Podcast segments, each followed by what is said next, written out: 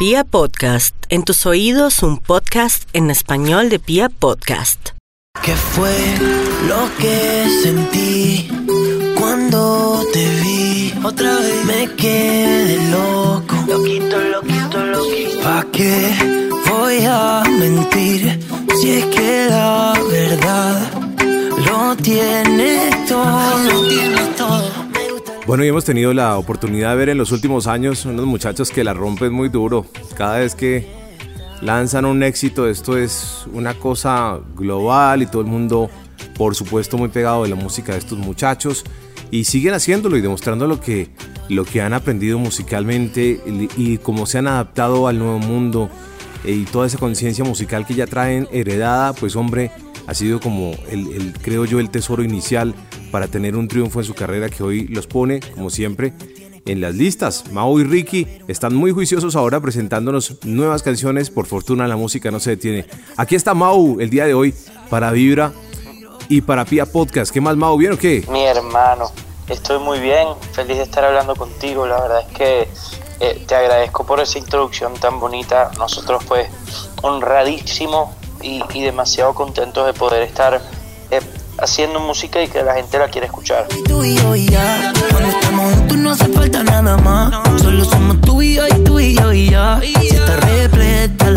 Muchas cosas ya venían rodando eh, del año anterior y este año lo que han hecho es como, como terminar lo que ya venían eh, haciendo o eh, en medio de la cuarentena y de la situación han venido creando nuevas cosas. Mira, em, durante la cuarentena pues hemos estado eh, full enfocados en promover Me Enamora, pero aparte de eso, por el último mes y medio, dos meses casi ya, em, mi hermano y yo nos hemos metido ah, en una casa estudio que tenemos, donde tenemos los estudios nuevos, nuevos nuestros y eh, hemos creado un disco que para nosotros es la evolución y lo que viene de Mau y Ricky. Yo estoy tan contento porque siento que estamos en un momento creativo hermosísimo, en un momento donde gracias a Dios estamos pudiendo hacer música que amamos em, y que sentimos que la gente va a poder amar también. Y eso es lo más importante al final. Yo no sé, pero puedo percibir que, les está pasando lo que nos pasa a algunos, que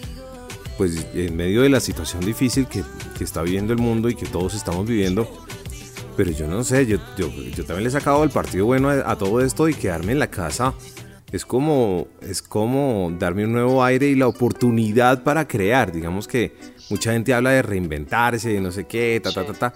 Pero pues por lo menos para mí ha sido como una oportunidad de crear cosas nuevas, de pensar eh, con más calma los próximos pasos, de, trazar un poco el futuro. Yo no sé si, si, si, lo están viendo así. Pues es exactamente así. La verdad es que, mira, em, primero todo lo que estamos viviendo es, es terrible, es horroroso y me hubiese encantado poder haber tenido este tiempito sin, eh, sin que estuviera pasando todo lo que está sucediendo, ¿sabes? Pero em, yo soy como tú, yo soy de los que pienso que, bueno, si estamos aquí, vamos a sacarle provecho a la situación, vamos a buscar la manera de, que cuando salgamos de esta seamos mejores versiones de nosotros mismos, ¿no? Em, creo que la responsabilidad del cambiar está... Eh, en cada uno, ¿no? Yo no puedo forzar a nadie en cambiar, pero lo que sí puedo asegurarme es que yo salga siendo mejor. Entonces, em, nos hemos tomado como familia en realidad el, tiempo este para, para crecer, para no solo crecer musicalmente y, hacer este disco, sino también poder eh, tomarnos el tiempo de tener eh, tiempo con uno mismo, tiempo con Dios, de, aprovechar y, disfrutar el tiempo en familia, que como tú sabes, como Ricky y yo hemos estado viajando tanto en los últimos años, em, no hemos tenido el chance que hemos tenido en esta cuarentena de poder disfrutar en familia juntos, de no perdernos los cumpleaños, de realmente pasar tiempo en calidad, ¿sabes? De, calidad. Entonces, nada, yo, yo me estaba enfocando muchísimo en eso, enfocándome full en, en proyectos míos que Em, por las giras y por todo el, lo ocupado que hemos estado, eh, no he podido desarrollar. Pero me da risa porque ahora la cuarentena no te ha pasado que ahora uno está hasta más ocupado de lo que estaba antes de la cuarentena. Curioso. uno no mide, uno no mide el tiempo y entonces a veces son como las 7, 8 de la noche. Yo no sé si será porque a la final pues uno está trabajando en sus pasiones, pero a uno se le va el tiempo y uno no se da ni cuenta. Pero maravilloso. Bueno, y, y papá, ¿cómo los ha guiado en esta cuarentena? Eh, papá les ha dicho, bueno, hay que aprovechar el tiempo, o ha estado como él también ocupado en sus cosas, o, qué consejos les ha dado papá, siendo papá tan sabio para tantas cosas ya. Sí, mira, yo lo que creo que más que todo siento que él está tan contento y mi madre también de que, este, de que estemos todos juntos y que estemos todos sanos, todos juntitos.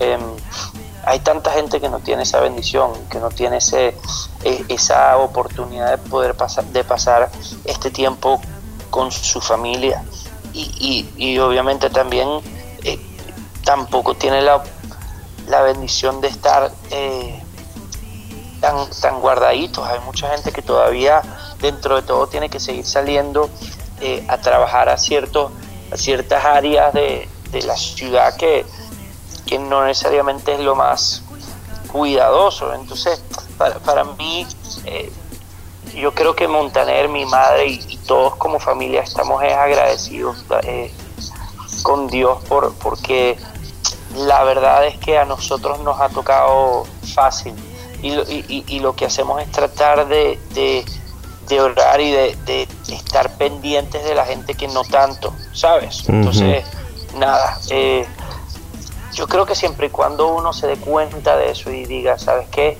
Em, uno es afortunado y uno tiene que estar constantemente dándole gracias a Dios. Yo creo que eso ayuda a que uno también em, tenga otro punto de vista a la hora de salir de, todo esto. Uno empieza a apreciar realmente los tiempos eh, que uno tenía de poder juntarse con los amigos y no darlo por hecho, ¿sabes? Y que de repente uno Em, ya cuando se pueda juntar con todo el mundo, uno no va a estar en su celular mirando Instagram, sino que al contrario, uno va a estar queriendo, mirando, eh, queriendo mirar a los ojos a los amigos, a, las amigas, a, todo lo que está sucediendo en realidad, face to face. Tengo una novia japonesa que no me sacó la cabeza. Japonesa, me besa, me besa. Maravilloso, aquí hay hay unas palabras que, que en realidad también son, son una emoción también para muchos en el mundo y, me adhiero mucho. Hay personas que la están pasando no tan chévere, hay personas que tienen que tomar riesgos pese a la situación, y hay quienes tienen la oportunidad de quedarse eh, resguardándose de, de, lo que está pasando en el mundo y eso es una cosa que, como dice Mau, pues hombre, uno agradece a Dios. Como ¿Cómo no agradecerlo? Bueno, a un ser superior cada quien tiene su manera de, pensar en su Dios. Pero así es. Bueno, Mau, pues ha sido una época también para todo esto maravilloso. En, medio de todo, igual uno, uno mira para afuera y es que el mundo está al revés, Mau. Y entonces uno dice, wow, cómo, cómo uno, uno tiene una contrariedad, no sé si en medio del, del, agradecimiento que uno siente por estarse o por tener esta oportunidad de cuidarse, pero uno asuma la cabeza o uno mira por la ventana pues y el, y el mundo está al revés, todo esto que ha pasado con Floyd, todo esto que ha pasado con el virus, tanta gente que no tiene eh, la manera de, sobrevivir. Ayer veíamos en Colombia niños que han muerto por desnutrición. Eh, eh, estas son cosas que uno dice, pero a uno esto le genera, no sé si le genera Mau como una contradicción de las cosas y como que hay uno, uno puede ayudar hasta un punto y uno puede colaborar hasta un punto, pero no sé si uno a veces siente como eso de, pucha, ¿qué más puedo hacer por el mundo? Sin duda, es que es, que es una, una cosa tan rara, porque yo siento que estoy como en una película, ¿vale? Em, y, y, uno pensaría que estamos en el 2020, ¿sabes? O sea, hmm. uno pensaría que todo esto debería ya haber estado resuelto, estamos tan enfocados en tantas cosas que al final del día esto del virus nos ha dado, o sea, nos ha ayudado a darnos cuenta que lo que realmente importa es lo esencial y es lo básico y es el amor por la gente, es la familia, es la salud y que todo lo demás es una tontería, o sea, y te lo digo desde mi, o sea, en mi misma vida yo siento que yo me he preocupado tanto por vainas tan tan boas que cuando suceden cosas así uno dice, wow, eh, qué, qué horrible que esté pasando todo esto, pero gracias a Dios por permitirme darme cuenta de la cantidad de veces que yo, la he, que yo he metido la, la pata preocupándome por cosas que no son importantes, ¿no? Em, y creo que, creo que lo, lo aparte de, de todo lo que uno puede estar ayudando, yo como te decía, creo que lo más importante es que nos demos cuenta cada uno que es importantísimo eh, salir adelante mejorando. O sea, a mí no me gusta cuando la gente dice, ah, quiero que todo vuelva a la normalidad, como, y que todo vuelva a como estaba. A mí hmm. no me interesa eso. o sea, yo no quiero volver a como estaba porque si eso es así, vamos a volver a caer en todo lo mismo, ¿sabes? Y vamos a volver a caer no solo en otro virus, sino que también cuando de repente llegue el virus a, no saber cómo manejarlo y aparte a, darnos cuenta que nos tenemos tan poco amor entre todos. Hmm. Entonces, yo, yo soy de los que piensa que lo que viene, eh, que lo mejor está por venir y que todo esto, pues aunque no, yo sé que este virus no viene de Dios, pero sé que, Dios eh, saca lo mejor de, las situaciones que, son difíciles y dice, ¿sabes qué? De esto ustedes van a aprender y de esto ustedes van a salir adelante siendo mejores. Entonces, nada, yo, mm, yo tengo la firmeza y la fe em, que, cuando salgamos de esto y que podamos abrazarnos, y a veces a, uno le caen encima también ser tan idealista. De pronto, y yo a veces digo, eh, de pronto yo también he sido muy idealista en muchas cosas, pero yo vuelvo y reviso y digo, pues creo que esa es la verdad para mí de, muchas cosas. Todo esto que estamos hablando el día de hoy, cada quien ve, ve el mundo y, ve la vida como quiere, pero aunque esto suene idealista, me parece que, pues que vale la pena detenerse y escuchar un poco todo esto que estamos hablando el día de hoy. Ocho, eh, para seguir, eh, Mau, entonces, bueno, y y le quería preguntar, bueno, hablemos, hablemos de la música, porque por fortuna, pues la música no se detiene. Y por fortuna, pues hombre, también tienen ustedes con, con uh, Ricky y pues me imagino que con la familia la oportunidad de, sentarse a hacer música. Recientemente también su papá presentaba una canción que, para mí es como, em, como el, el eh, Montaner de siempre, pero con los sonidos de hoy como con todos los, todos los eh, fierros de hoy, como decimos nosotros. Y una canción producida eh, en gran parte por su familia. Y, se están metiendo todos al estudio y todos trabajan o ustedes trabajan aparte de su papá y esas cosas o todos aportan. Mira, eh, yo creo que nuestra familia es un gran equipo, ¿no?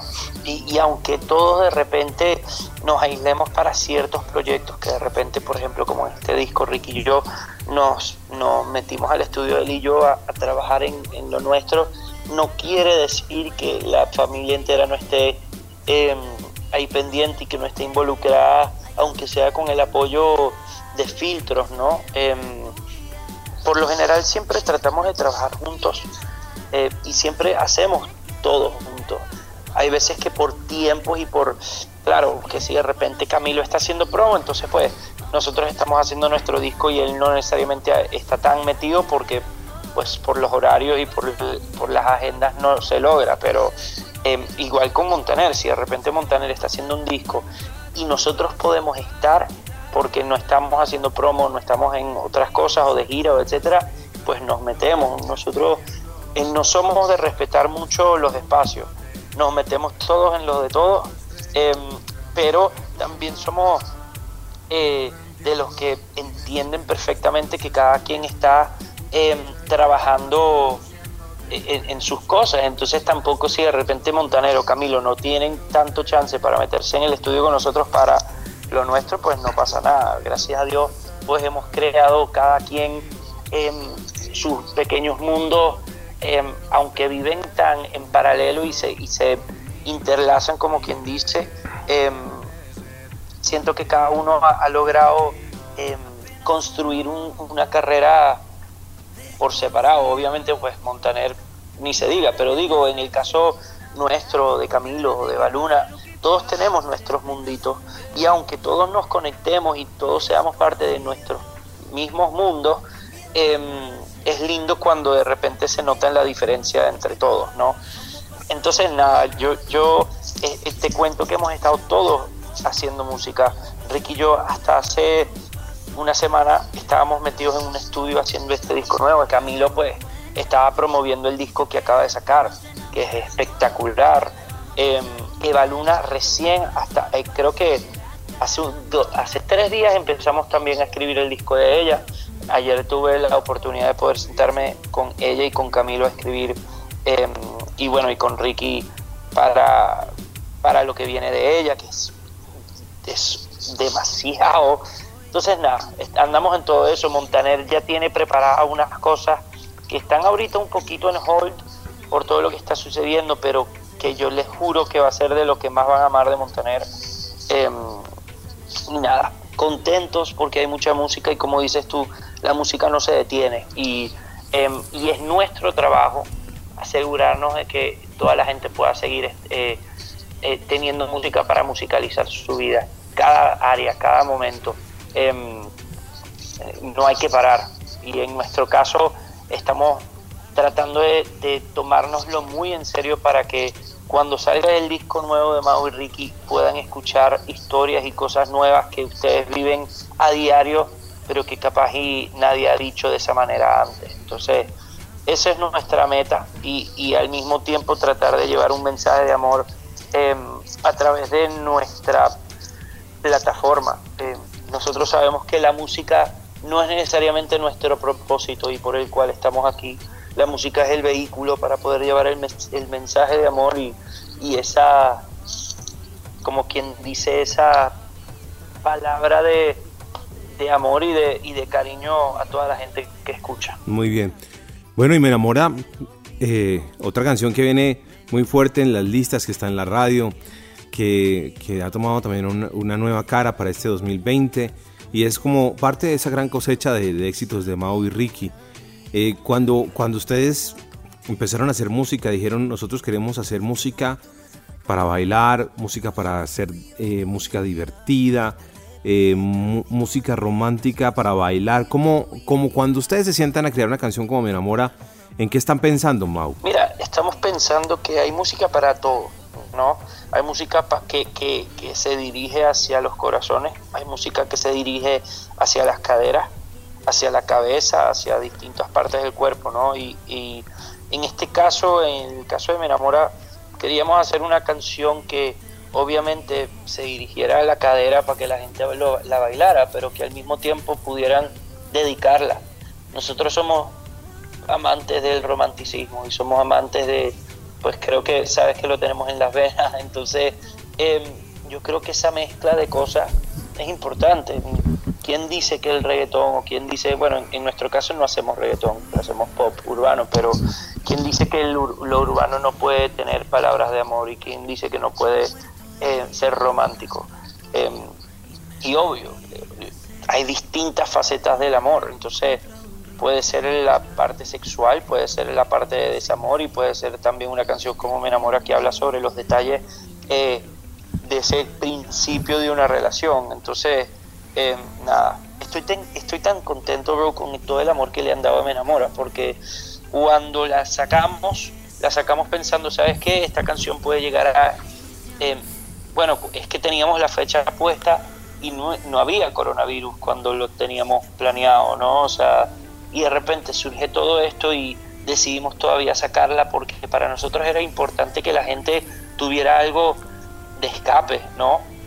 y que pudiera, aunque no estuvieran abiertas las discotecas para bailarla, que la tuvieran en la casa para gozarla en la ducha, en el sofá, en, la cama, en donde sea. Em, así que nada, emocionadísimos estamos, creo que número uno en Colombia ahorita con la canción y em, eso es una locura. Maravilloso. Yo te tengo un, cuento. Señor. Hace como 10 años a Ricky y a mí nos dijeron, eh, hace como 12 años, nos dijeron a Ricky y a mí que nuestra música jamás iba a sonar en Colombia. Eh, porque nosotros no éramos, no sé por qué, no sé. Eh, pues amo que esté número uno para poder decirle a esa gente que nos dijo eso que, se, que estaban bien equivocados. Pero ¿por qué les dijeron que nunca iban a sonar en Colombia?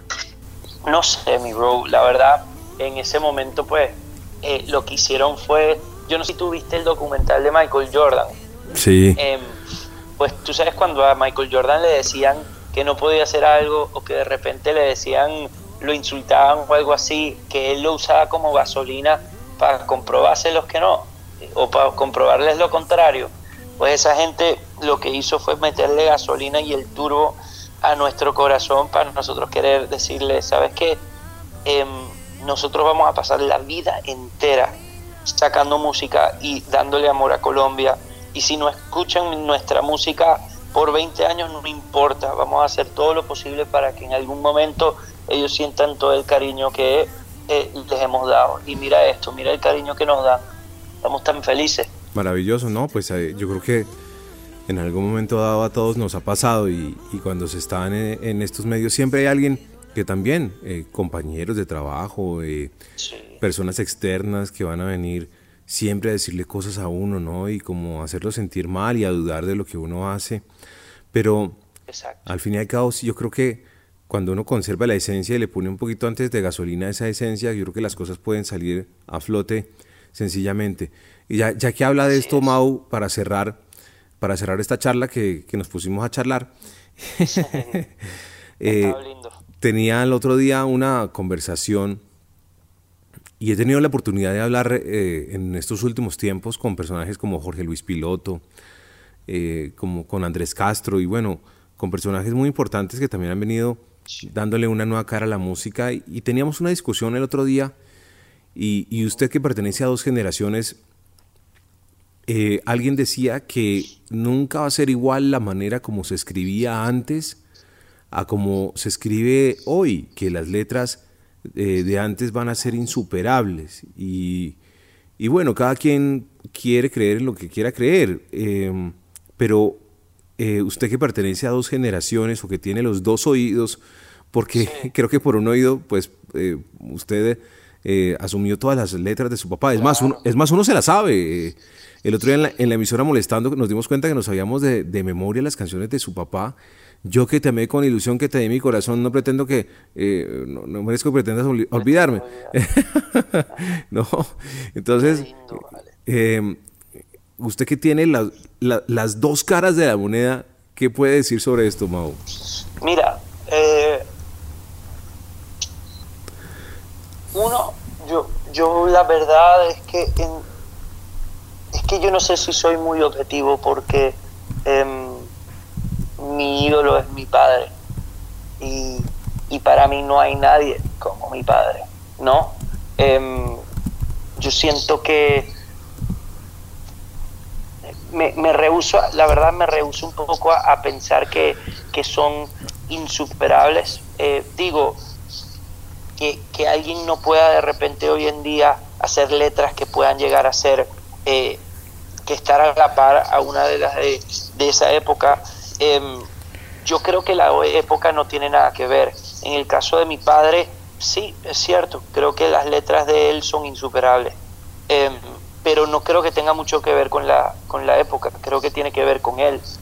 Eh, ¿Me entiendes? O sea, em, yo jamás voy a poder escribir una canción como la de mi padre. Y ojo, no, no quiero escribir una canción como la de mi padre tampoco. Siento que hoy en día eh, la época en la que estamos no permite tampoco tener cierta... antes había un filtro que hoy en día ya no hay. Em, las redes sociales han hecho que ya todo sea muchísimo más transparente, lo cual quiere decir que también muchas de las, las letras de hoy en día son, son más reales. Em, había tanta gente en la época de antes que hablaba de una cosa pero que actuaba de otra manera. Em, pues yo conozco a mi padre y en el caso de mi padre no era así, ¿no? Pero em, sí conozco a muchísimos de los otros artistas que decían algo en las canciones que eran hermosísimas y que de repente eh, vivían su vida de otra manera, entonces no era muy coherente. Em, y yo te voy a decir la verdad, eh, sí, yo prefiero que mi vida sea de la manera en que la estoy viviendo que mis letras tienen mucha coherencia con cómo yo vivo mi vida em, y que no hay filtros y que la gente pueda saber exactamente cómo soy yo cuando escribo, cuando escucha una de mis canciones y no tenga una, eh, una idea mía que la equivocada, ¿no? Em, yo creo que en el caso mío de Ricky, nuestro trabajo y, lo que hacemos es tratar de decir las cosas de una manera distinta, tratar de escribir canciones eh, capaz y no tan específicas de cosas que vivimos nosotros, aunque sí las vivamos. Em, nuestro trabajo y nos hemos dado cuenta que, que lo que hacemos y, eh, y, nuestra responsabilidad está en contar la vida de la gente, para que la gente a la hora de escuchar una canción pueda decir, oye, yo he vivido esto y nadie lo ha dicho de esta manera y yo, ahora que lo escucho, me siento muy identificado, ¿no? Em, y sí, y eso quiere decir que, que hoy capaz y la gente tiene que pensar un poquitico menos a la hora de escuchar una canción. Las metáforas antes eh, realmente te, en, en, muchos casos te hacían pensar y te hacían, wow, pausa, eh, hacer una pausa decir, wow, ¿será que él está queriendo decir esto? en este, hoy en día siento que tienen em, la belleza de poder uno decir las cosas como son para que la gente la pueda usar en el día a día de sus vidas. Em, entonces sí, creo que son muy distintas las letras de hoy en día y las de antes. Creo que las de mi padre son insuperables. No creo que las de toda la generación de mi padre son insuperables. Creo que solamente las de él, las de gente como Alejandro Sanz, eh, también son insuperables. Em, pero son por ellos, no, no por la generación. Eso sí, me emociona poder em, escribir nuevas historias y escribir cosas que de repente eh, el día de mañana, en 10 años, la gente puede decir, wow, Mau y Ricky tenían una manera tan distinta de decir las cosas, tenían una manera tan real, pero al mismo tiempo tan, tan única. Eh, y tan ellos. Eso me interesa a mí. Y, al final del día, ¿sabes qué? Yo me he dado cuenta que esta carrera tiene muchísimo menos que ver conmigo y muchísimo más que ver eh, con la gente que me escucha. Entonces, em, quisiera ser ese artista que en 10 años la gente pueda decir, wow, hasta el día de hoy me siento tan identificado con todo lo que escriben ellos. Em, y siento que me la escribieron a mí y a mi vida. Eso me interesa. Maravilloso, Mau. Bueno, pues nos gastamos la. Nos dijeron, no se van a pasar de la media hora. Pues creo que, yo te voy a decir algo. Esa, esa pregunta tuya fue hermosísima, porque me hizo también darme cuenta de, de, cosas que a mí no me ofende que la gente diga, ah, las canciones de antes de tu papá son y siempre van a ser más cabronas que las tuyas. Y yo diré, tienes toda la razón, porque es que mi papá como él no hay no hay, no existe y yo jamás voy a poder superar a mi ídolo. Em, no, es que es mucho aparte ni quiero. Es mucho. quiero. Y, aunque yo de repente alcance números que él no alcance eventualmente, que hay que echarle pichón porque él ha alcanzado una vaina. Pero son maneras también diferentes de, en las que se medían las cosas, ¿no? Hoy, hoy se miden de manera distinta. Seguramente si, si en su momento eh, hubieran existido estas mediciones, pues seguramente hubiera tenido los números eh, como, los, como, como se los debió merecer en su momento, ¿no? Son también mediciones diferentes. Pero también era, era muy gratificante ver que la gente compraba el acetato, compraba el CD, que la gente de verdad quería ir a un concierto como fuera. Es decir, eh, hoy por hoy existen muchas herramientas pero, pero hacer música en ese momento también tenía otros desafíos. Cada momento tiene su desafío, pero los, los desafíos de ese momento también eran muy grandes. Y yo siento que, que pese a una cantidad de distancias y de diferencias que existían en el momento, pero, pero la gente, los artistas lograron conquistar corazones de una manera impresionante. Las canciones de verdad de la gente eh, de, esos artistas se quedaron en el corazón de las personas, trascendieron tanto así que lo, que digo, pues nos dimos cuenta que no sabemos todas las letras de su papá, es que es impresionante. Entonces, ¿sabes qué pasa también? Que, que antes no había tanta cantidad. Hoy en día con las redes y con YouTube y con Spotify, todo esto, hay tanto que sobresalir es difícil. Antes sobresalir era un poquito menos complicado ya que no había no habían tantas avenidas para para compartir la música y si de repente una disquera decía no, es que la disquera sacaba a 230 artistas por semana O sea, eh, la disquera tenía a sus cuatro artistas del año y, y chao. Entonces, también era como que, como que muchísimo más... Eh, sí, ojo, no había tantas avenidas, entonces también que descubrieran estos artistas eran más difíciles. Mm. Pero cuando ya se descubría era muchísima más, eh, mucho más espacio el que cubría solamente un artista. Hoy en día tú sacaste una canción y Daddy Yankee, J Balvin, Maluma, Ozuna, ¿sabes? O sea, todo el mundo sacó canción al mismo tiempo, entonces hay que realmente pensar en, en cómo uno debe sobresalir, en el mensaje que uno da y en querer seguir eh, eh, evolucionando y creciendo em, pues cada día más. Y sí, y yo, yo- creo que lo que más, es- perdón, No, dale, dale, tranquilo. no, creo que lo que más amo de mi padre, más allá de sus letras, que sí, que son las mejores, es cómo es él y es quién es él. Mm. Y yo creo que lo que sí quiero asegurarme de, de seguir llevando yo es el legado de quién es él como persona eh, y el amor que él ha sembrado en la gente. Yo creo que la gente se sabe más que todas las canciones de Montaner y sabe quién es Montaner y conoce de Montaner, pero por lo que es él y lo que él representa. Más allá de sus canciones, que, que, que sí, son geniales, pero él representa algo y él hace sentir a la gente algo. Y cuando la gente recuerda todo lo que vivió con Montaner, recuerda un sentimiento especial. Y eso quiero yo. Maravilloso, Mau, poder compartir contigo todo esto que hemos hablado el día de hoy. Es una manera distinta de, de hablar de la música, de hablar del mundo y de sembrar algo en el corazón de las personas a través de, de esta charla. Se lo agradezco mucho porque siento que hemos charlado también muy chévere el día de hoy, Mau. Y Yo bueno, me, lo, me lo gocé heavy. Muchas gracias, Mau, hermano, y eh, que sigamos todos para adelante, que, que cuando se nos dé la oportunidad de volvernos a ver, hombre, sigamos reventándole, poniendo el mundo a bailar y a cantar. Y aquí seguiremos, si, si Dios también lo quiere, agradeciendo pues que, que podemos seguir trabajando desde, desde cada quien, desde su lugar, y poder seguir comunicándole al mundo todas estas cosas bonitas que hablamos. Eso es así, mi hermano. Te agradezco por tu tiempo. A toda la gente que está escuchando, los quiero. Créanme, los quiero con cojones. Perdón por la palabra, pero es que es lo que siento por ustedes. Les mando un abrazo y nos vemos muy pronto. Siguen escuchando, me enamora. Gracias, Mau. Abrazos a la familia.